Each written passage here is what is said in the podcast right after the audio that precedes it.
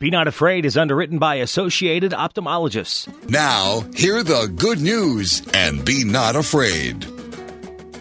Muy buenos días, amable audiencia de Iowa Catholic Radio. Soy el padre Fabián Moncada y les saludo en este domingo 25 de julio del año del Señor del 2021, en este décimo, decimoséptimo domingo del tiempo ordinario.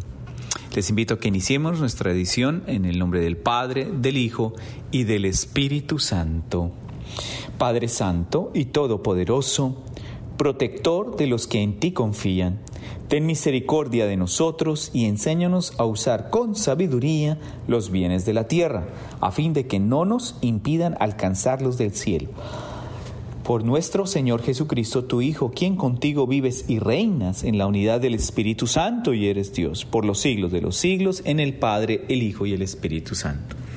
Pues bien, amable audiencia, estamos en esta edición dominical de No tengas miedo y tenemos un evangelio muy interesante, muy interesante, que está tomado de San Juan en el capítulo 6, versículos 1 al 15. Dice San Juan, en aquel tiempo, Jesús se fue a la otra orilla del mar de Galilea o lago de Tiberíades. Lo seguía mucha gente porque habían visto los signos que, que hacía curando a los enfermos. Jesús subió al monte y se sentó allí con sus discípulos. Estaba cerca la Pascua, festividad de los judíos. Viendo Jesús que mucha gente lo seguía, le dijo a Felipe, ¿cómo compraremos pan para que coman estos? Le hizo esta pregunta para ponerlo a prueba, pues él bien sabía lo que iba a hacer. Felipe le respondió, ni doscientos denarios de pan bastarían para que cada uno le tocara un pedazo de pan. Otro de sus discípulos, Andrés, el hermano de Simón Pedro, le dijo, aquí hay un muchacho que trae cinco panes de cebada y dos pescados. Pero, ¿qué es eso para tanta gente? Jesús le respondió, díganle a la gente que se siente. En aquel lugar había mucha hierba. Todos se sentaron ahí. Y tan solo los hombres eran unos cinco mil. Enseguida tomó Jesús los panes y después de dar gracias a Dios, se los fue repartiendo a los que se habían sentado a comer. Igualmente les fue dando de los pescados todo lo que quisieron. Después de que todos se saciaron, dijo a sus discípulos, recojan los pedazos sobrantes para que no se desperdicien. Lo recogieron y con los pedazos que sobraron de los cinco panes llenaron doce canastos. Entonces la gente, al ver el signo de que Dios había hecho, decía, este es en verdad el profeta que habría de venir al mundo. Pero Jesús, sabiendo que iban a llevárselo para proclamarlo rey, se retiró de nuevo a la montaña él solo. Palabra de Dios, te alabamos Señor. Una pregunta interesante para iniciar nuestra reflexión dominical. ¿Hay algo en esta tierra que realmente satisfaga el anhelo y el hambre más profunda que experimentamos de Dios? Es que una gran multitud se había reunido para escuchar a Jesús. Sin duda, porque tenían hambre de la palabra de Dios. Los discípulos de Jesús querían despedirlos al final del día, porque no tenían recursos para alimentarlos. Incluso se quejaron de la cantidad de dinero que se necesitaría para alimentar a una multitud tan grande. Por lo menos el salario de seis meses. Jesús, el pan de vida, tomó lo poco que tenían, cinco panes y dos peces, y dando gracias a su Padre Celestial, repartió a todos hasta que quedaron satisfechos de su hambre. Con este gesto, amable audiencia, Jesús manifiesta su poder. Jesús manifiesta su poder, pero no de forma espectacular como esperaría la gente quizás, o incluso nosotros en la actualidad, sino como señal de caridad de la generosidad de Dios Padre hacia sus hijos cansados y necesitados. Él, el Señor, está inmerso en la vida de su pueblo. Comprende sus cansancios, comprende sus límites, pero no deja que ninguno se pierda o falte. Nutre con su palabra y dona alimento abundante para el sustento. Porque es que la palabra de Dios alimenta el alma. La palabra de Dios hace fructífera, esperanzadora la vida misma. No va separada. No son solo palabras. No es algo que se lleve el viento es algo que trae vida en sí misma. Por eso, este gesto de la multiplicación de los panes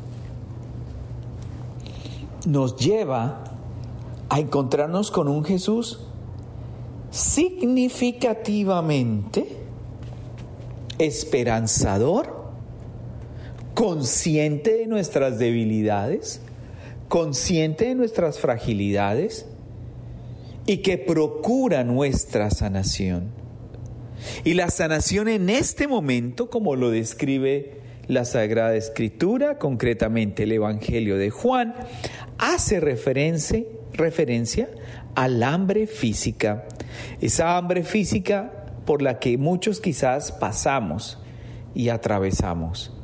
Esa hambre de saciar el vacío interior en el cual solo la palabra de Dios puede nutrir, vitalizar al ser humano.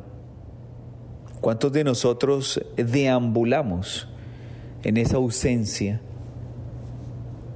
de gozo, serenidad, tranquilidad, abro comillas, satisfacción? Y nos llenamos de tanta de tanta vaciedad exterior que solo sufrimiento y dolor es causa para nosotros. Recuerden que estamos en los 1150M, 88.5 de la FM, 94.5 de la FM, en su edición dominical de No tengas miedo, a través de Iowa Catholic Radio.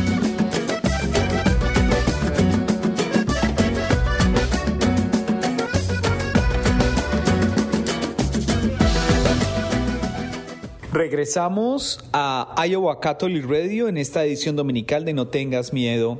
Soy el padre Fabián Moncada. El cristiano sabe que no podrá resolver todos los problemas del hambre en el mundo.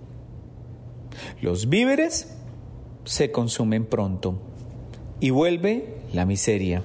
Pero cuando el Señor le pide que aporte sus cinco panes y sus dos peces, tiene la seguridad de que Él encargará la multiplicación a esa acción prodigiosa, a esa intervención divina que todo lo puede, que hace posible lo que incluso a nuestros ojos y a nuestro convencimiento, o mejor decir, a nuestra racionalidad, es completamente imposible.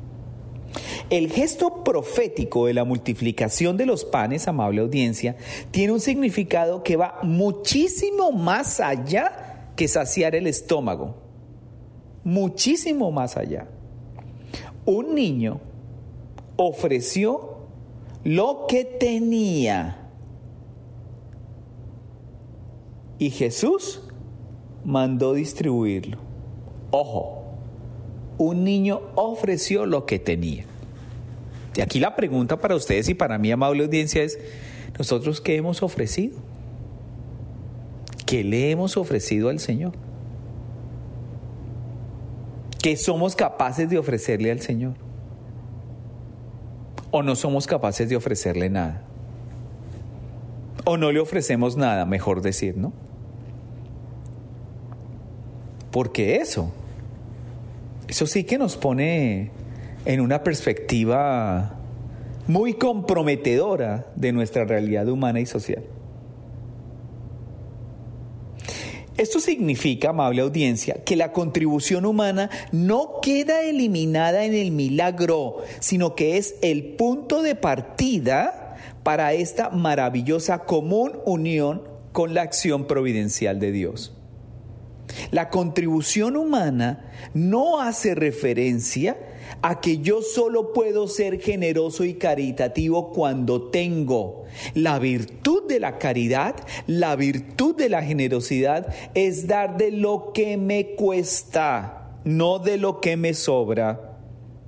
La palabra de Dios nos estimula, nos anima, nos motiva a compartir con más sabiduría las riquezas de la tierra. La palabra sabiduría en este contexto teológico es a procurar el bien común. A procurar el bien común. Es decir, que donde comen dos, también pueden comer cinco. Eso desafortunadamente lo olvidamos y de una desafortunada frecuencia en la que buscamos una inmediata, rápida e inminente satisfacción propia a costa, o mejor decir, en detrimento del otro, en detrimento de las necesidades y de las dolencias del otro. Es que el, el, fondo de esta situación, para ustedes y para mí, es que la humanidad sufre hoy un vacío tan profundo espiritual. Y yo creo que el cristiano tiene la responsabilidad de saciar ese vacío. Porque la comprensión es el riesgo más sublime del amor. ¿Cuánto amor nos muestra Jesús en este episodio? Y hagamos un paréntesis aquí. Y ustedes y yo, cuando mostramos un amor así, incluso hasta hacia los más cercanos, hacia mis propios familiares en situación de dificultad o de adversidad. ¿Cuántas veces me he negado a ser un instrumento de Dios, expresando generosidad y caridad hacia los demás. ¿Cuántas veces he faltado a la caridad por satisfacer solo lo que tengo y lo que quiero? ¿Cuántas veces termino completamente distanciado del amor y de la voluntad de Dios, única y exclusiva por mis caprichos, por mis obsesiones y por mi pereza física como pereza espiritual. ¿Cuánto amor nos muestra Jesús en este episodio? ¿Cuánto amor? A veces nos cuesta entender a los demás y es entonces cuando el amor juega un papel fundamental, fundamental. Y ese papel fundamental es el cómo amamos. Fácilmente podemos ser comprensivos. Es aquello que una mujer decía a su marido, si me amaras, me entenderías. Si nosotros queremos distinguir que el hambre que sufre la humanidad, mi hermano, el prójimo, que está tan cerca, o toda la sociedad, Hemos de aprender de Jesús a comprender su situación y amarlo. ¿Cuántos de nosotros nos colocamos en el lugar de aquel que tiene necesidad? O por el contrario, ¿cuántos de nosotros presumimos desde nuestro lugar de comodidad las adversidades y negligencias del otro? Hay una palabra en la modernidad que, que es bien, bien peligrosa, ¿no? Todo lo llamamos a inversión. Yo invierto donde me dé algo, donde algo me produzca. Yo invierto propiedades, dinero, capital, pero donde algo me produzca y me produzca más. ¿Es ese apetito insaciable? ¿Es ese apetito ingobernable? Que es una manera de llenar un vacío interior frente al futuro. Y se nos olvida que nuestra vida depende de Dios. Se nos olvida que todo depende de Dios. Que no somos autosuficientes. A veces eh, somos bastante soberbios, bastante soberbios y negligentes a experimentar un encuentro profundo con un Dios que nos ama. La soberbia nos, consume en muchos espacios. Este Evangelio Dominical nos está desafiando a llenarnos de Dios y a vaciarnos de un mundo efervescente y de satisfacciones efervescentes en nuestra vida. Recuerden que estamos en No Tengas Miedo, su edición dominical a través de Iowa Catholic Radio.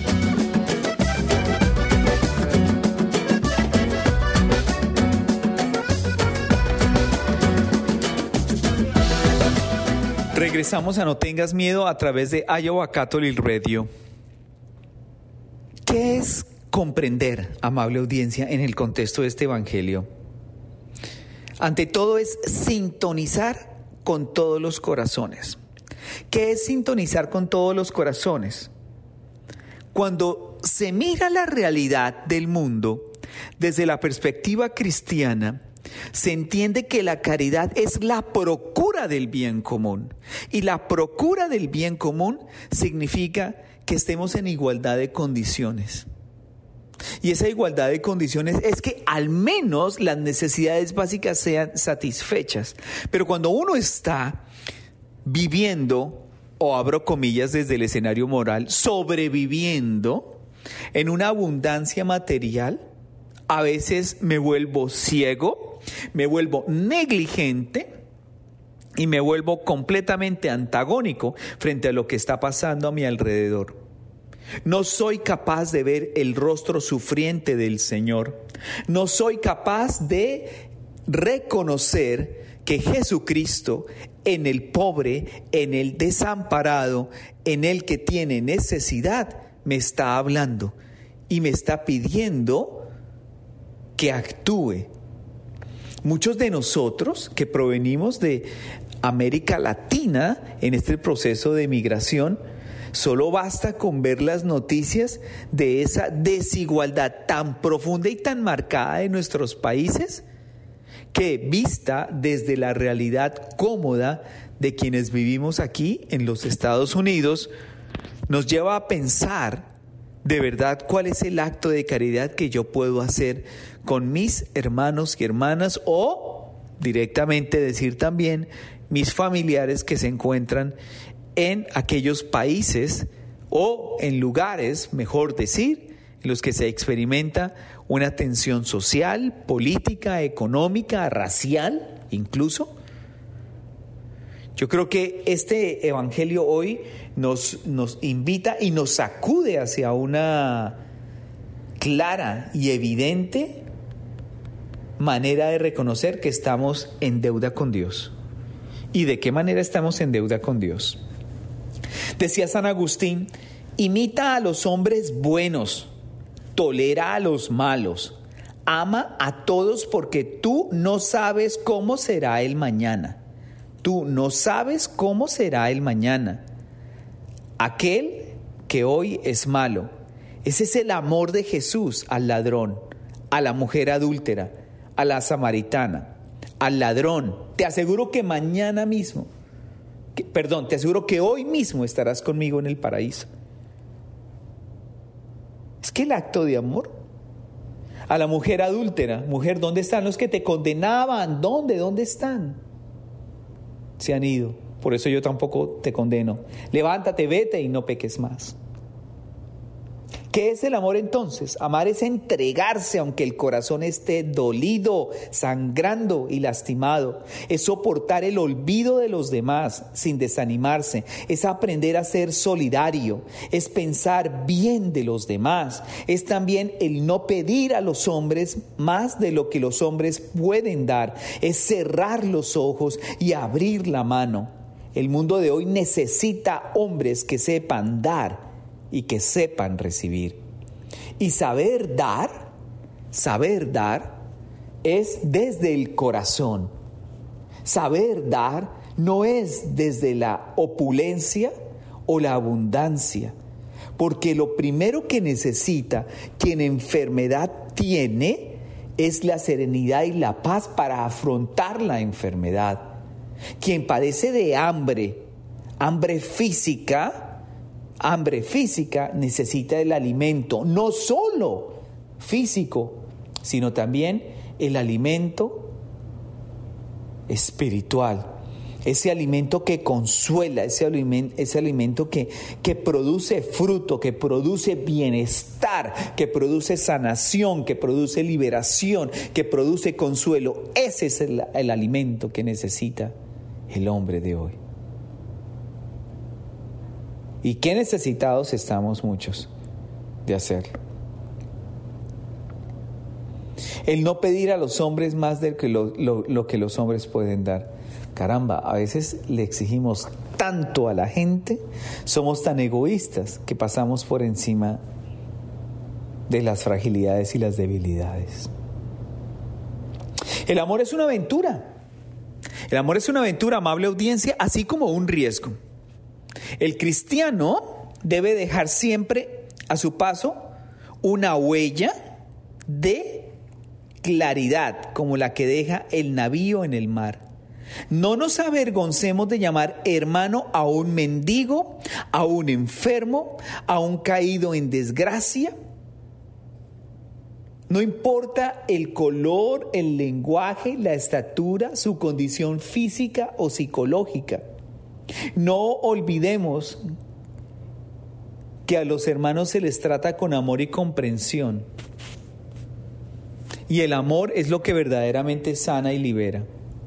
El amor es lo que verdaderamente consuela. Yo creo que la invitación de este Evangelio en este domingo es pensar en todas las riquezas materiales y espirituales que Dios nos ha dado porque esos son los panes y los peces que quiere que le ofrezcamos para multiplicarlos y saciar al hombre que está en necesidad, a ese hermano y hermana que nos rodean. El hambre de pan se sacía compartiendo generosamente, pero el hambre más profunda que debe ser saciada es la del espíritu. Mirar si somos capaces de comprender de amar y de entregarnos a los demás hasta procurar la felicidad, no solo de ellos, sino propia, es decir, una felicidad mutua. Así también somos felices, porque buscando el bien común, construimos iglesia, construimos sociedad y nos aseguramos una felicidad absoluta y plena. Que este Evangelio Dominical, a través de estos micrófonos, nos lleva a una reflexión profunda de despertar una generosidad incondicional, incondicional, sobre todo esa del alma, que sale del fondo de nuestro ser para dar desde lo que más nos cuesta la generosa oportunidad de amar a los demás. Nos acercamos al final de esta edición dominical de No tengas miedo. Les invito a que concluyamos en el nombre del Padre, del Hijo y del Espíritu Santo. Señor, que esta Eucaristía memorial de la muerte y resurrección de tu Hijo nos ayude a corresponder al don inefable de su amor y a procurar cada día nuestra salvación eterna por Jesucristo nuestro Señor, en el Padre, el Hijo y el Espíritu Santo. Amén. Soy el Padre Fabián Moncada en esta edición dominical de No tengas miedo a través de Iowa Catholic Radio. Be not afraid. Jesus is on the way to encounter you. Be Not Afraid is underwritten by Associated Ophthalmologists.